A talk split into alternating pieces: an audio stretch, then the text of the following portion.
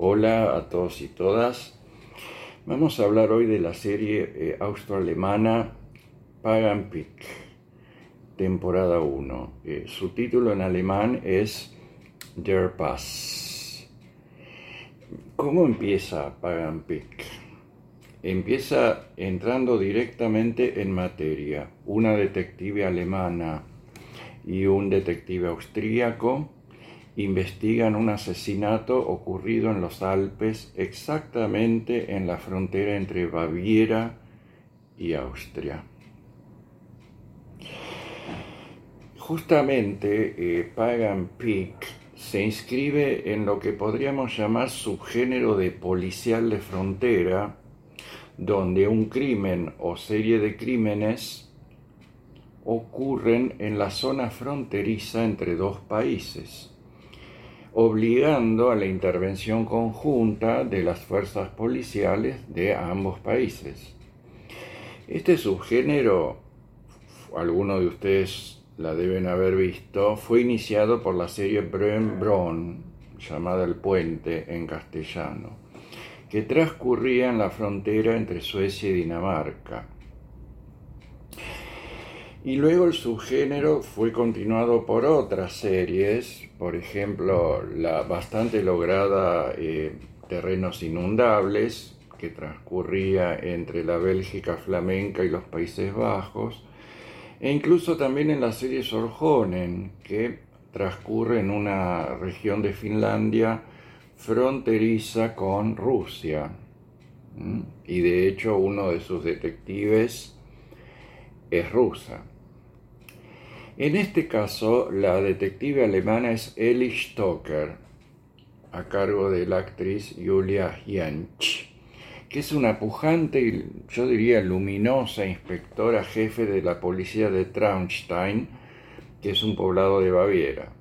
Y el inspector austríaco es Gideon Winter, el actor Nicolas Ovtzarek, que es de Salzburgo. Este detective es un personaje en cambio oscuro, escéptico, corrupto, ya verán. Más temprano que tarde vamos a conocer la identidad del temible asesino serial a cargo de Franz Hartwig. Es decir, eh, la serie no, se, no mantiene la expectativa acerca de quién es el asesino, sino que también es de ese tipo de policiales basados en que sabemos quién es el asesino y cómo la policía lo va acorralando. La trama combina en forma fluida varios tópicos. En primer lugar, la leyenda alpina del Krampus, que es una suerte de demonio o ladero malvado de Papá Noel, las relaciones entre prensa y policía, el espionaje cibernético o informático, los políticos de derecha, la inmigración ilegal, el tráfico de personas. Que aparezca la leyenda del Krampus y sus máscaras no convierte a la serie en un exponente del folk horror necesaria o afortunadamente. Es decir, esto aparece, pero yo no diría que es central, como sí sucede en otras series que se regodean en toda una cierta iconografía.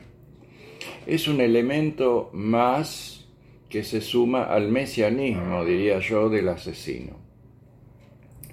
Una de las grandes virtudes de esta serie es que su desarrollo y sus personajes nunca se cristalizan en una fórmula.